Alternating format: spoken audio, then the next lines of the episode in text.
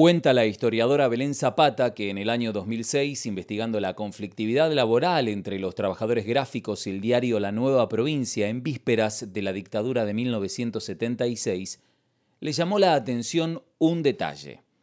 Ella necesitaba un ejemplar del mes de agosto de 1975 que no aparecía, y el encargado de la hemeroteca de la Biblioteca Rivadavia de Bahía Blanca le dijo que la edición de ese mes estaba encuadernada junto con septiembre porque el diario durante agosto salió solo un par de días.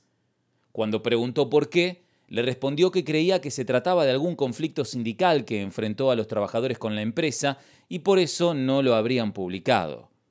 Como historiadora comprendió que el desafío en que la ponía su curiosidad la enfrentaba a un dilema, hacerle preguntas a un documento ausente, a un ejemplar del diario que no estaba, que no existía.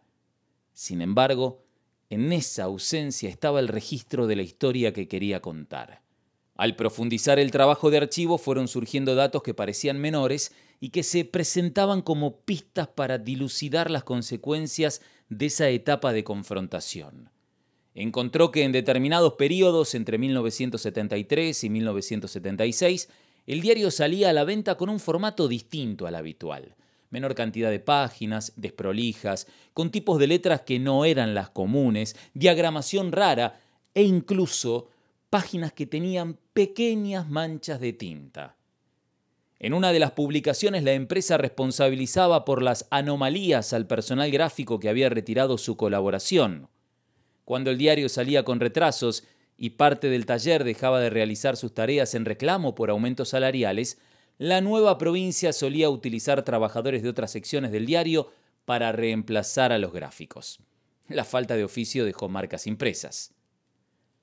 Así, la historiadora, siguiendo las huellas ausentes de artículos nunca escritos, de páginas manchadas con gotitas de tinta, emprendió el camino que la llevó a patear la puerta del olvido, y detrás de esa puerta aparecieron Enrique Heinrich y Miguel Ángel Loyola, dos delegados del diario secuestrados, torturados y asesinados en junio de 1976.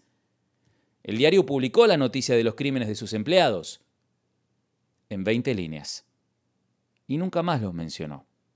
La investigación de Belén llevó a otra formal en la justicia bahiense en 2014 que imputó como coautor de los asesinatos a uno de los dueños, cuya familia entregó información a los servicios de inteligencia de las Fuerzas Armadas sobre los dos obreros a quienes acusaban de formar parte de una guerrilla sindical. Un año después, el juez dictaminó la falta de mérito. Ah, las páginas siguen manchadas.